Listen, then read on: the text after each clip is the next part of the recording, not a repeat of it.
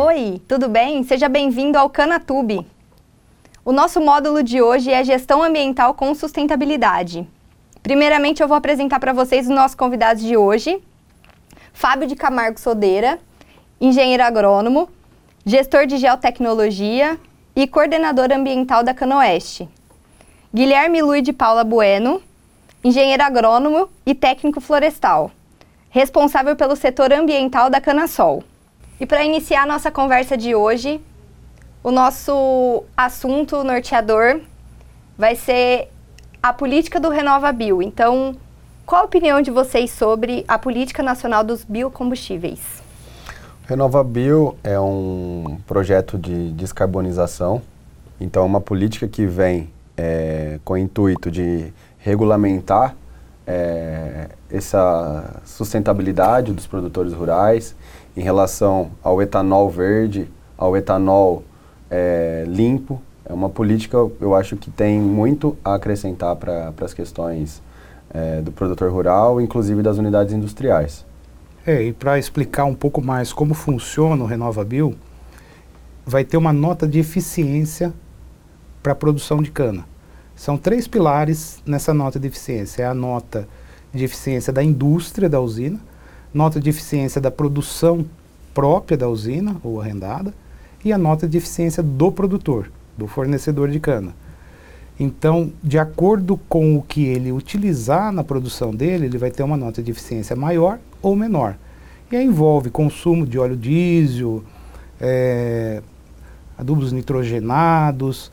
Então, toda essa questão que vai pontuar vai dar para ele uma nota de eficiência.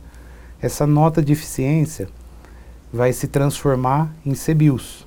E esse CBIOS é o que vai ser comercializado pelas unidades produtoras, no caso as usinas, com, os combustíveis é, fósseis, que não são renováveis. Eles vão ter que arcar com esse custo a título de devolver para o setor o benefício que ele está fazendo para a sociedade como um todo na questão de descarbonização, desde do, do manejo do solo até a, a produção final.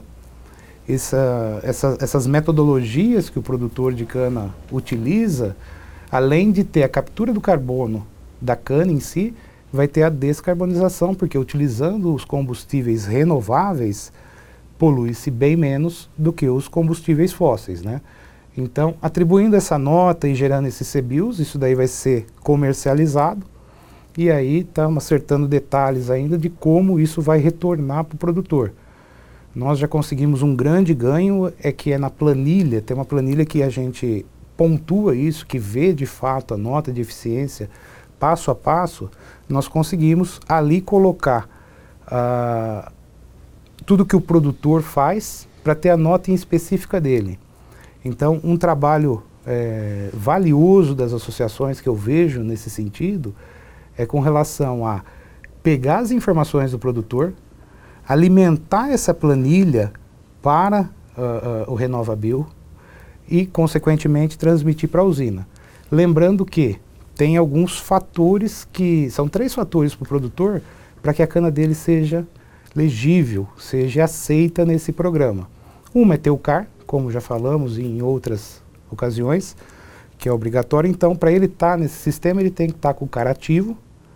A segunda é não ter desmatamento da área na, na onde está se pleiteando esses CBIOS, da publicação da lei, e a cana dele tem que estar tá dentro do zoneamento da cana, zoneamento agroecológico da cana. Né? Então é uma política que veio a gente espera que veio para realmente devolver para o setor tudo que ele contribui para a sociedade com relação à descarbonização e, e menos poluentes no ar para a sociedade como um todo. É por conta disso que algumas unidades industriais vêm pedindo para os produtores rurais o cadastro ambiental rural, até mesmo o mapa da propriedade, é justamente para a unidade industrial já, que ela já está iniciando é, esse cadastramento junto ao RenovaBio. Então, o primeiro passo agora foi fornecer essa, essas informações para as unidades industriais estarem fazendo cadastramento. E depois, como o Guilherme disse, como iniciar essa política é, de realmente é, ver como a gente vai conseguir trazer esses créditos para os produtores rurais. Exatamente. É isso então. Muito obrigada, meninos. Tchau, tchau.